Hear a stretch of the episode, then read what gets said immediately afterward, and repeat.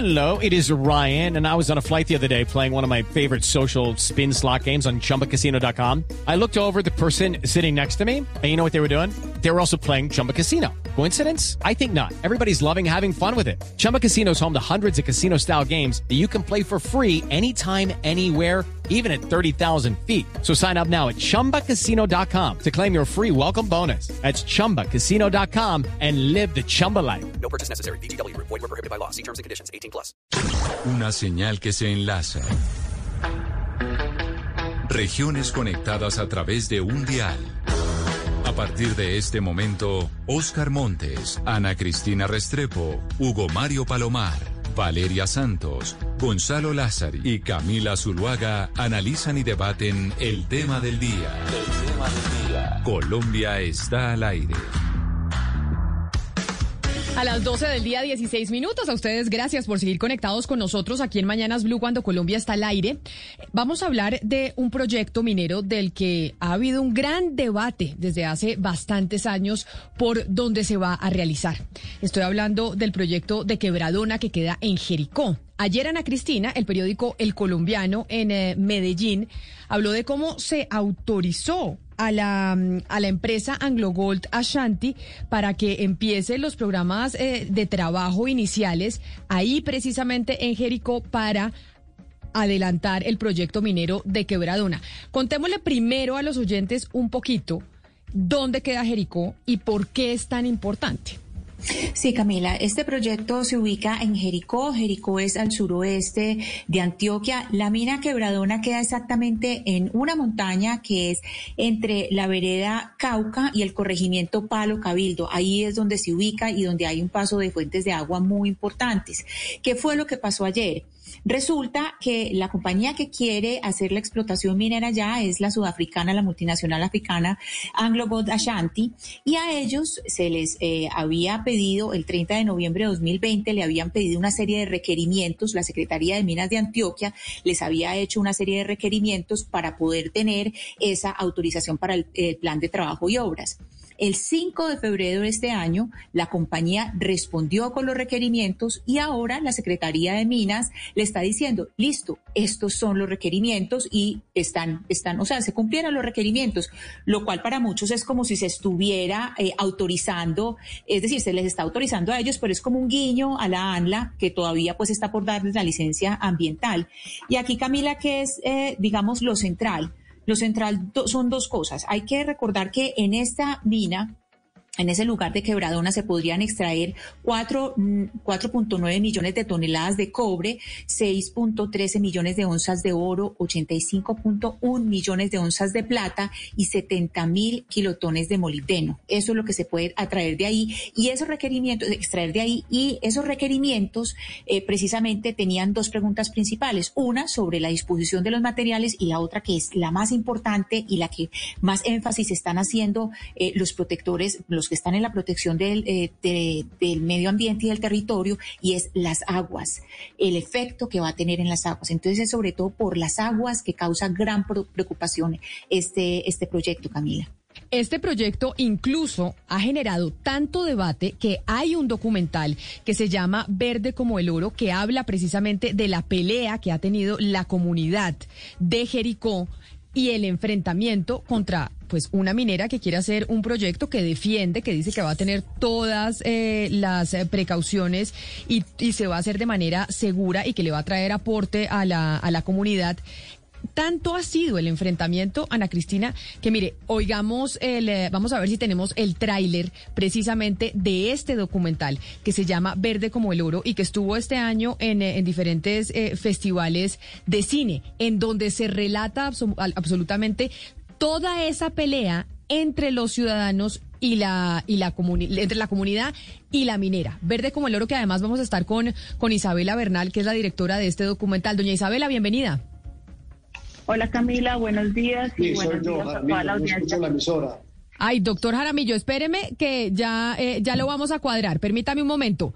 Doña Isabela, bienvenida. Camila, buenos días y buenos días a toda la audiencia. Muchas gracias por la invitación. Mire, quiero poner el tráiler de su documental para que la gente tenga un poco en la cabeza de qué se trata esto que está pasando en Jericó. Vale.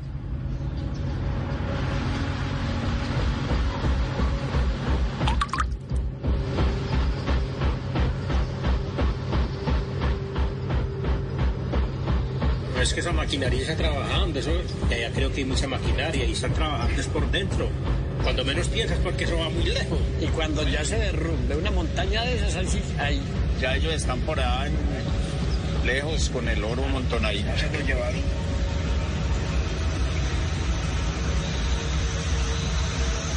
¿Por qué será que no estamos incluidos en el estudio de impacto ambiental? Porque no le conviene a ciertos sectores. Es que por ahí llega el problema.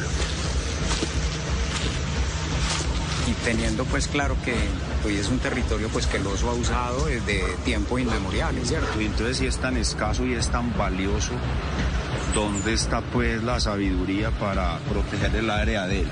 Exactamente, es donde uno ve, bueno, cuál es la lógica con la que estamos trabajando. O conservamos o acabamos con todo.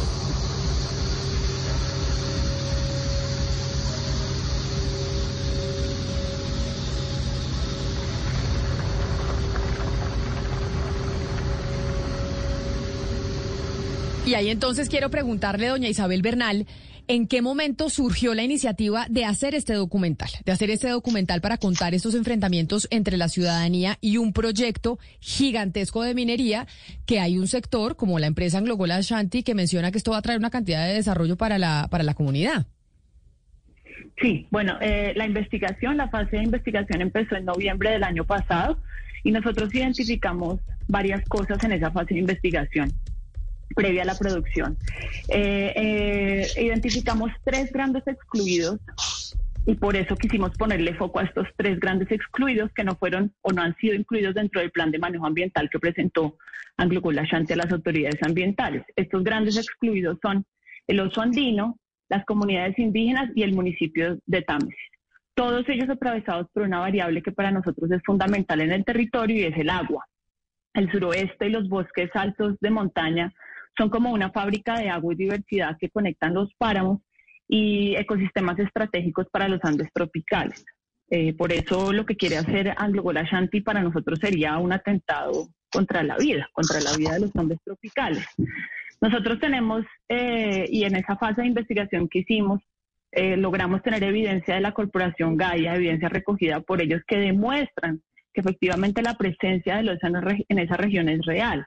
Y esa, esa, esa, esa, esa especie, o sea, el, oso andino, es una especie en vía de extinción que es sumamente impo importante para el mantenimiento de los Andes tropicales.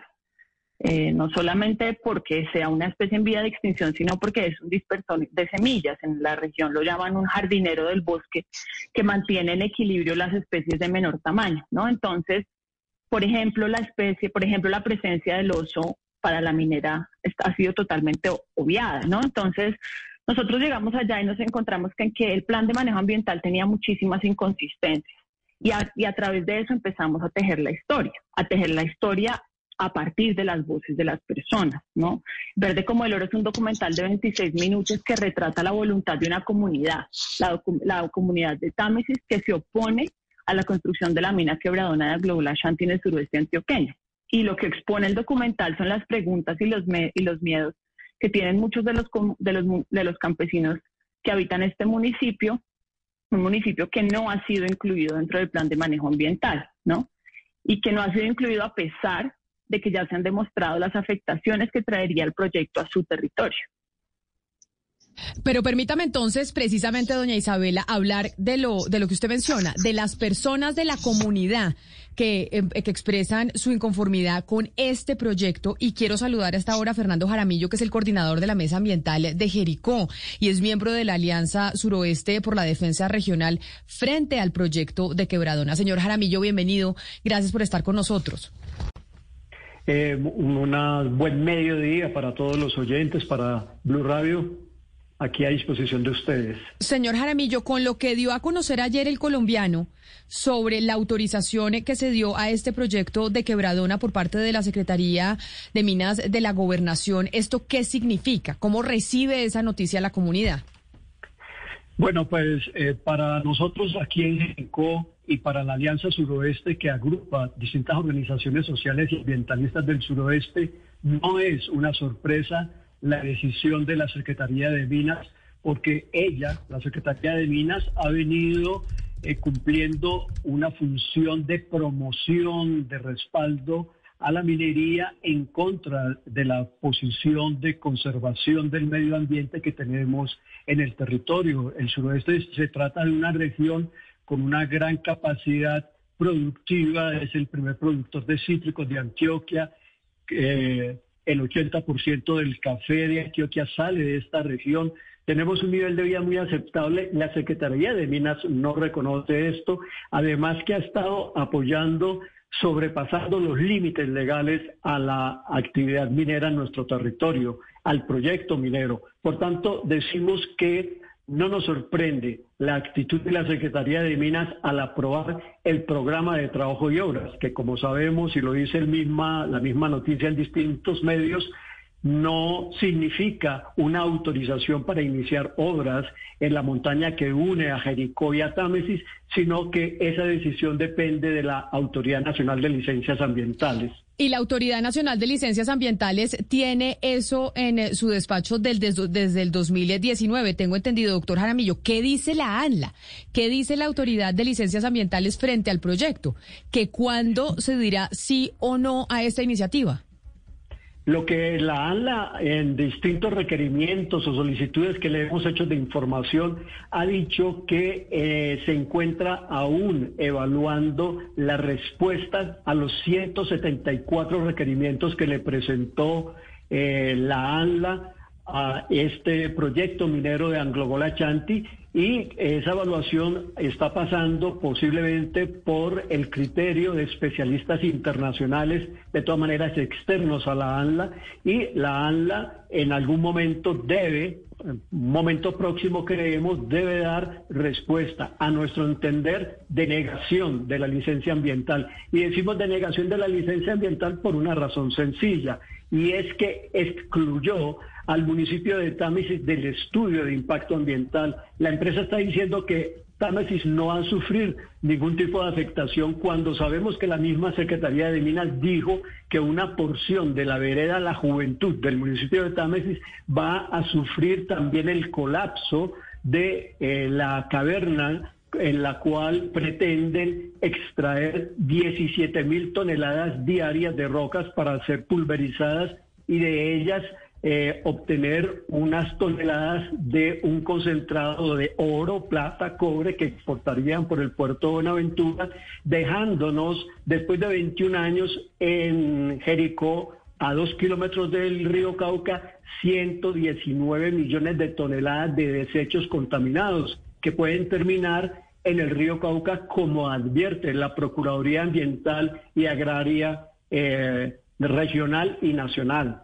A nosotros lo que nos dice la Autoridad de Licencias Ambientales es que en estos momentos no puede dar declaraciones públicas porque siguen en el proceso de evaluación de este proyecto de quebradona. Pero permítame, señor eh, Jaramillo, porque Ana María Gómez, que es la presidenta encargada de Anglo Gold Ashanti para Colombia y para Argentina, nos envió eh, las siguientes explicaciones. Ella dice que el aporte, y, quiero que usted la escuche para que podamos contrastar si eso es así o no, el aporte que Anglo Gold eh, tiene y este proyecto que lo que le van a aportar a la, a la comunidad es toda una transición energética que ayudará a combatir el cambio climático.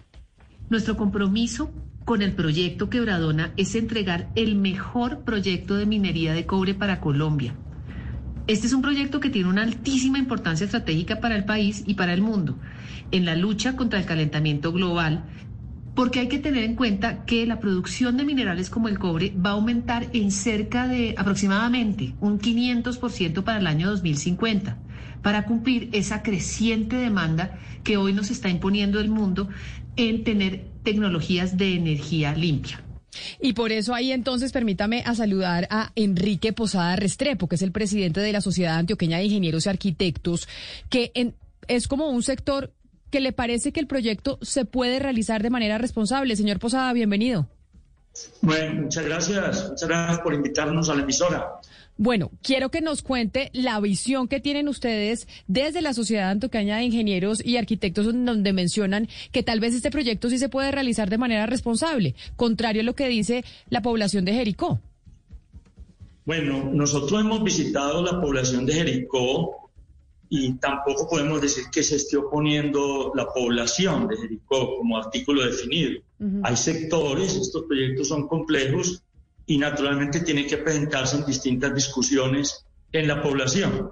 Pero nosotros desde la Sociedad de Ingenieros y Arquitectos hemos estado muy cercanos al proyecto y creemos que hay una mayoría de la población que favorece el proyecto. Pero independientemente de eso, independientemente de eso, nosotros hemos estudiado el proyecto desde el punto de vista de la ingeniería, desde el punto de vista ambiental, desde el punto de vista de los objetivos que tiene, desde el punto de vista de la economía.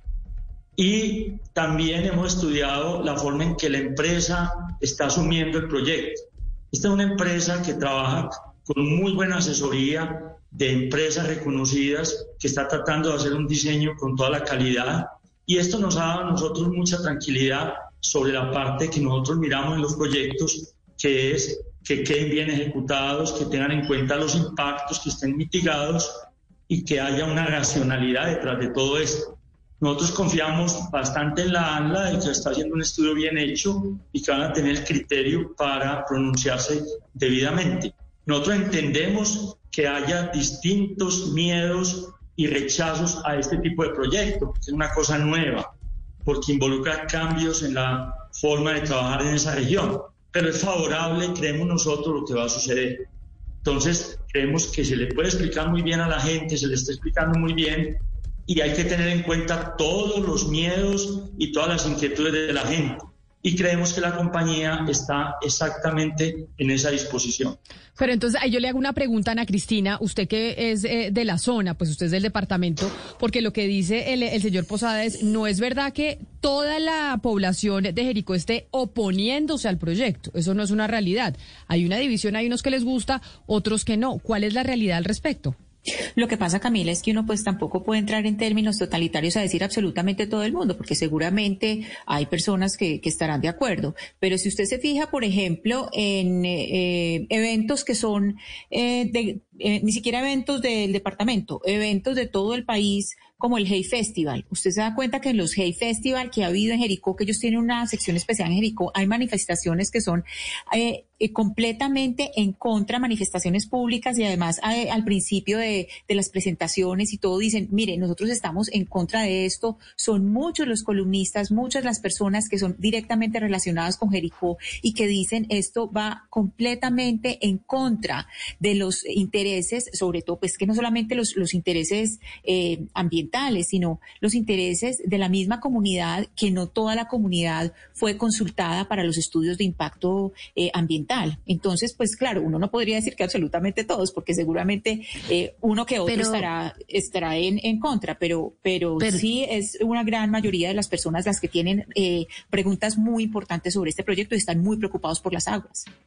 Pero yo quiero preguntarle sobre eso a Isabela, porque mm, por parte de Anglogola Shanti, ellos dicen básicamente que ellos hacen unos estudios eh, con el centro de consultoría y que los estudios arrojan que más del 70% de la población de Jericó está de acuerdo con la mina. Yo quiero que usted, Isabela, nos diga si usted percibe eso o, de dónde saca eh, pues Anglogold esta información. Sí, yo ahí quisiera decir que eh, con qué tipo de mina está de acuerdo la gente con la mina de la publicidad engañosa, porque hay un montón de cosas que no se le han dicho a las personas, ¿no? Entonces, por ejemplo, crear la falsa expectativa de que la mina eh, ya se va a construir y ya, ya es un hecho, porque entonces están metiendo maquinaria, están metiendo tubos, están poniendo funcionarios a que operen y a que manejen la carretera. Entonces empiezan a crear unas expectativas en la población, ¿cierto? Y como eso ocurre en otras cosas, entonces la gente está de acuerdo con la mina que aparece en el papel, que tiene un montón de argumentos eh, que bien saben defender de manera técnica, o con la mina que traería consecuencias catastróficas para el medio ambiente. Yo quisiera decir aquí algo es que nosotros en el documental no estamos diciendo nada nuevo. Hace más de una década, cuando empezaron las exploraciones de Anglo Gold Ashanti en el suroeste, se empezaron a organizar los grupos que hasta hoy siguen rechazando el proyecto. Verde como el oro simplemente funcionó como un altoparlante de esas voces defensoras que hace más de 10 años le están diciendo no a la megaminería en la región. Una, una región que además tiene una importantísima vocación agrícola y que proyecta su desarrollo desde el agro y desde el turismo, no desde la megaminería. Entonces, eh, y además, que hay un gran, gran excluido, que hay, eh, me refiero también a lo que dijo Fernando Jaramillo hace un momento, y es Támesis. Támesis no ha sido incluido y las voces de los tamesinos no han sido incluidos dentro del plan de desarrollo, eh, eh, dentro del plan de manejo, dentro del plan de, de, manejo ambiental de la, de la minera. ¿no? Entonces, toda esta comunidad es la que además se manifiesta inconforme con este proyecto, porque sus aguas se van a ver afectadas. Y como bien decía Fernando Jaramillo, la vereda La Juventud, que surte de agua a Palermo, que es un corregimiento de Támesis, se vería totalmente afectada. Ahí hay eh, una eh, cuestión importante y le quisiera preguntar eh, al señor Jaramillo y es, estamos hablando de una compañía muy grande, de una multinacional como la Anglo Gold Ashanti. ¿Cómo ha sido la relación de la compañía Anglo Gold con el poder establecido? Es decir, ¿cómo ha sido la relación con los concejales? ¿Cómo ha sido la relación con el alcalde? digamos, con el sector público. ¿Esa relación ha sido transparente o, o cómo? ¿Cómo se ha presentado esa, eh, esa forma de aproximarse al poder? Bueno, pues esa forma de aproximarse al poder empieza con un reconocimiento de parte de la señora Ana María Gómez, que es la actual presidente de Anglo Colombia, que reemplazó al señor Felipe Márquez. Ella era hasta antes de asumir este encargo de la presidencia Anglo era la gerente jurídica o sí, la gerente jurídica de Anglogola Chanti de Minera Quebradona y en una reunión en La Pintada con la presencia de alcaldes y de muchas personas hace aproximadamente dos años reconoció la interferencia o la injerencia en las elecciones municipales de Jericó. Y con base en esa injerencia tenemos que el alcalde actual y la mayoría de los concejales pues tienen una actitud completamente eh, plegada a los eh, propósitos propagandísticos que son los que inciden en parte en esas encuestas que hace el centro de consultoría que eh, es pagada esas encuestas por Anglola Chanti, que no nos da a conocer la metodología con la cual están diciendo que más del 70% de la población. Entonces, eh, ese todo, ese paquete, digamos así, de la empresa con el objetivo de cautivar a la población jericuana pasa por un compromiso con la administración municipal que, por ejemplo, rinde cuentas eh, unida a la empresa minera, como ocurrió en tiempos de la pandemia, eh, junto con la administración municipal, esos resultados. A los concejales les dieron a cada uno de ellos, iniciando su periodo legislativo, un computador personal y ha habido una actitud de, eh, de complacencia, de comunidad entre la administración pública de Jericó y la empresa minera. Un concejal, por ejemplo, hace publicidad con una pareja de trovadores, él es concejal, sin embargo recibe dinero de la empresa y ya empiezan este tipo de contradicciones y de incompatibilidades legales con, entre la empresa y la administración municipal. Aquí en Jericó, en ese momento, no se está moviendo absolutamente nada de las actividades de la administración municipal sin el patrocinio de Anglogola Chanti. Es una sí, de hecho, de hecho, eh, señor Jaramillo, y disculpe que lo que lo interrumpa, de hecho, en el artículo que sale hoy del colombiano al respecto, pues la voz que sale a favor es la voz del alcalde David Alonso Toro, alcalde de Jericó, que él efectivamente dice que queda muy tranquilo, que con la resolución de la Secretaría de Minas de la Gobernación de Antioquia queda muy tranquilo, eh, en oposición a, a, lo que dice el alcalde de Támesis, que el alcalde de Támesis sí manifiesta su preocupación, por el contrario, el de Jericó dice que con esta resolución queda muy tranquilo con lo que dice. Hay algo que a mí me hay algo que a mí me llama la atención Ana Cristina de todo lo que estamos de lo que estamos oyendo, porque no estamos en el terreno, por eso yo le preguntaba que usted es de la zona, qué es lo que está pasando con eh, con la población, porque acá nos está escribiendo mucha gente que dice, "Oiga, no, yo sí estoy de acuerdo con eh, con esta iniciativa, sí estoy de acuerdo con que se venga este proyecto de Quebradona que va a traer mucha eh, prosperidad." Y lo que nos dijo em, Isabela Bernal, la directora del documental Verde como el Oro, es que la gente que está de acuerdo es porque le están vendiendo un, un proyecto que no es cierto.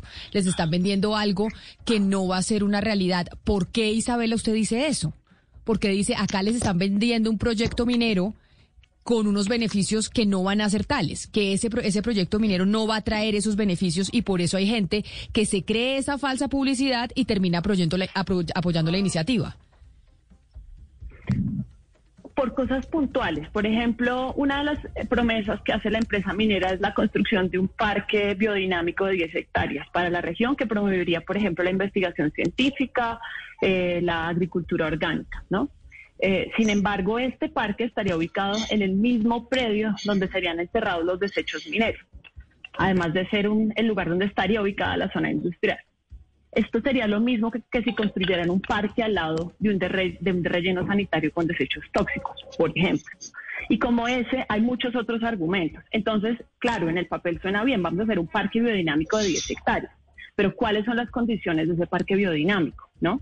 Eh, otra cosa, no sé, por ejemplo, que fue una de las cosas que nosotros nos encontramos la primera vez que fuimos a nuestra fase de investigación y es eh, el tema del agua. Entonces, una montaña como la Mama, que es una estrella hídrica, una estrella de agua, o sea, un lugar donde nacen las aguas, se vería afectada por este proyecto.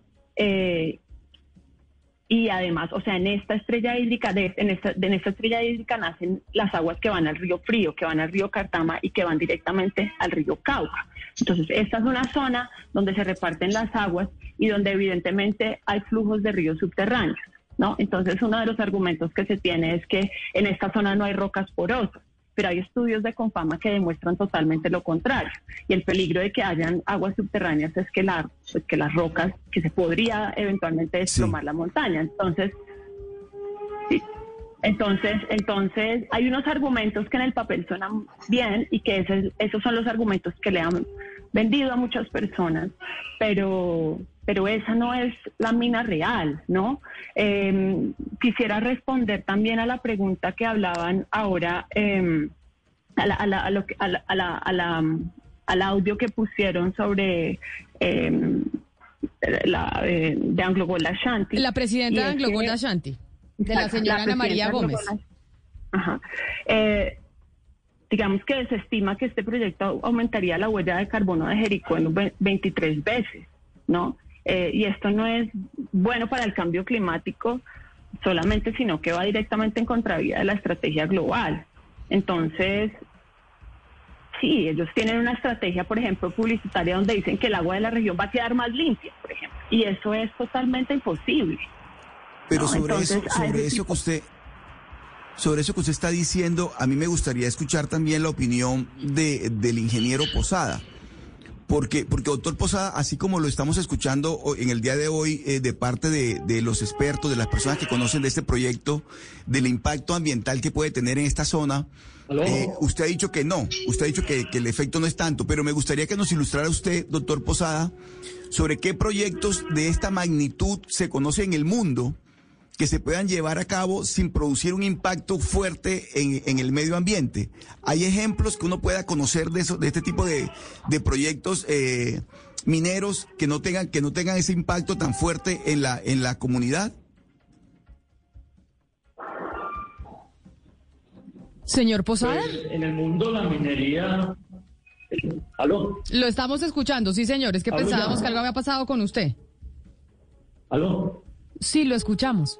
Sí, sí, lo escuchamos. Bueno, eh, el, mundo necesita la minería y la minería tiene que ser bien hecha. En países como Australia, como eh, Canadá, que son dos países altamente mineros, hay numerosos proyectos de minería que se ejecutan bien hechos. Y nosotros tenemos que entrar en la tecnología de las cosas que se hacen bien hechas. Y por eso es que hay que estar vigilantes sobre esos proyectos. Claro, hay pero, que hacerlos como pero, tiene que ser. Pero, señor. Me parece que todas estas personas que tienen todas estas preocupaciones deben mantener alerta sus preocupaciones para que sean tenidas en cuenta en el proyecto. Claro, pero señor, pero señor Posada, hay las reuniones que hemos tenido con la empresa le hemos señalado a la empresa los aspectos que hay que tener en cuenta. Claro, pero lo que pasa es que hay un riesgo muy grande. Es decir, aquí el riesgo, el, el costo, en caso de que esto saliera mal, pues es el agua, es el recurso hídrico, es una montaña que se va a, a intervenir.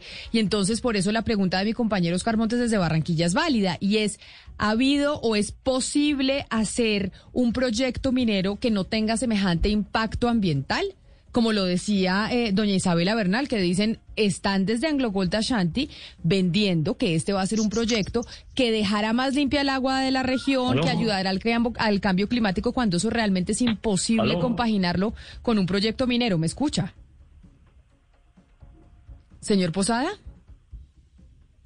Vamos a ver si podemos eh, arreglar la comunicación con el señor Posada, pero yo creo, Oscar, que esa es la gran pregunta, que lo que es lo que dice doña Isabel, y es ¿Es posible compaginar un proyecto minero con buenas prácticas ambientales? ¿Dónde ha pasado esto en el mundo?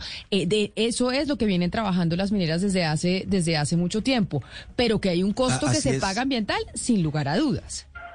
Claro, Camila, él dice que en Canadá Sí, doctor Posada, lo escuchamos. No, es, el doctor Jaramillo el que está hablando porque el doctor Posada ah, se nos cortó. Doctor, Jaramillo, adelante. Gracias, muy amable. Bueno, lo, que habría que decir es, en primer lugar, que nosotros no estamos ni en Canadá ni en Australia, estamos en Colombia, donde las regulaciones ambientales, las regulaciones y la fiscalía de los procesos mineros son lamentables. Lo que dice Anglo Chanti es que va a sacar un concentrado de oro, plata, cobre, molibdeno, del cual no va a haber ningún control directo de parte de la Secretaría de Minas o de ninguna autoridad minera colombiana, sino que la eh, el gobierno tendrá solamente el informe que a bien tenga presentar la empresa sobre sus exportaciones. Pero además de eso, nosotros somos una región en Colombia que tiene unas condiciones especiales de vivir relativamente en paz, de tener un nivel de vida superior, muy superior a cualquier pueblo minero eh, colombiano. Y en tercer lugar, para no extenderme demasiado y darle la oportunidad a los demás, es lo siguiente. En Colombia tenemos las principales empresas multinacionales del mundo. BHP Billington es la que explota Cerro Matoso y tiene también en el Cesar y en La Guajira explotaciones de carbón. Glencore, que está de salida de Colombia, es una empresa importante de carbón. Y lo que nos están demostrando estas multinacionales que hacen supuestamente minería responsable y bien hecha es que crean una catástrofe, que no están cumpliendo los requerimientos mínimos de conservación del medio ambiente. Lo que ocurre en La Guajira y lo que ocurre en el Cesar es vergonzoso para un país. Y repito, es que no estamos en Europa, no estamos en Canadá, no estamos eh, en Australia. Entonces, para nosotros que estamos en la región directamente afectada, es altamente preocupante lo que pueda ocurrir con nuestro territorio que venimos construyendo en paz, con laboriosidad, con mucha productividad, donde los niveles de desempleo son bajísimos en, nuestra, en nuestro territorio, para convertirlo en un pueblo minero o en una región minera que va a disminuir esas garantías sociales y que finalmente los que se benefician son una empresa extranjera, Chanti, sudafricana, y algunos grupos políticos. Sí, en ese sentido, en ese sentido, eh, señor Jaramillo, hay, hay algo muy importante, pues también es lo que pasa con los pueblos mineros, que históricamente lo que se muestra que pasa con los pueblos donde hay grandes explotaciones mineras. Por eso es que, por ejemplo, los estudios de impacto ambiental se consultan a las comunidades, se, se hacen consulta con las comunidades y yo le quisiera preguntar a la directora Bernal en su investigación para el documental, cuando usted habla del estudio de impacto ambiental, hay algo importante ahí y es la consulta con eh, los indígenas si se les consultó a los indígenas, porque además los indígenas tienen una protección constitucional especial. Cuéntenos qué fue lo que usted halló eh, en todo esto del estudio de impacto ambiental y si eh, verdaderamente se acercaron a los indígenas en Jericó o en esta región. No, y básicamente lo que pasa es que por eso entonces Támesis queda excluido. Básicamente lo que, lo que creo es que la, exclusión de Támesis dentro del plan de manejo ambiental es más una decisión político-estratégica para poder obviar un análisis adecuado y profundo sobre el impacto real que tendría el desarrollo del proyecto Quebradona. ¿no?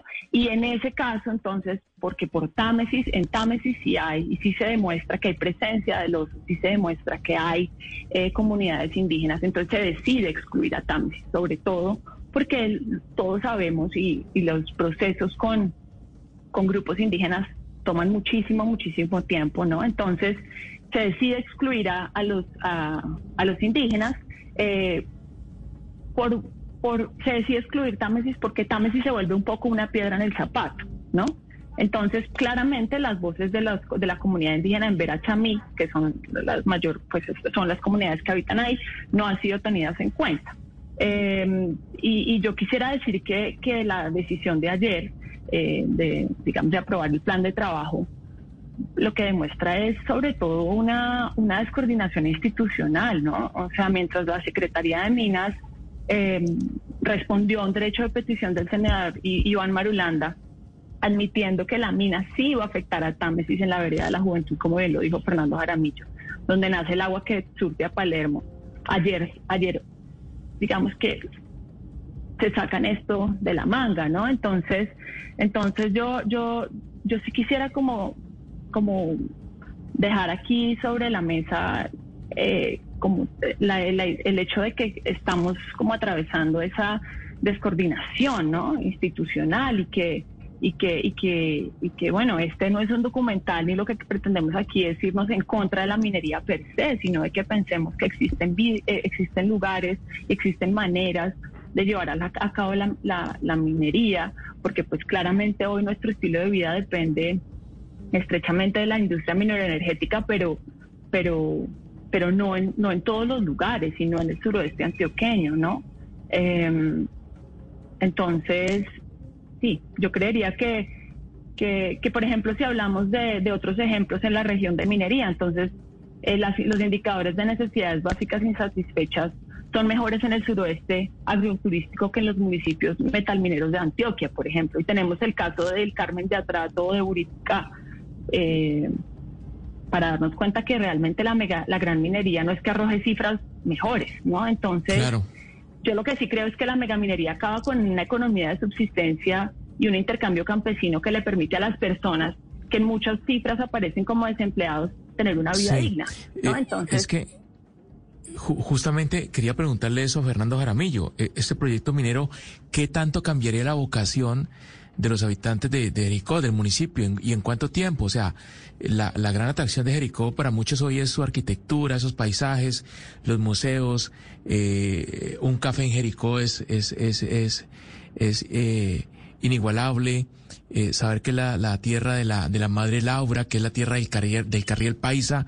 O sea, ¿qué tanto cambiaría la vida para los habitantes de Jericó y la vocación del municipio como tal, señor Jaramillo? Bueno, pues yo eh, empezaría eh, en primer lugar con el sector rural. Con Antioquia, la Autoridad Ambiental Regional dice que en caso de llegar a realizarse el proyecto minero, el nivel de las aguas subterráneas se rebajaría, se disminuiría.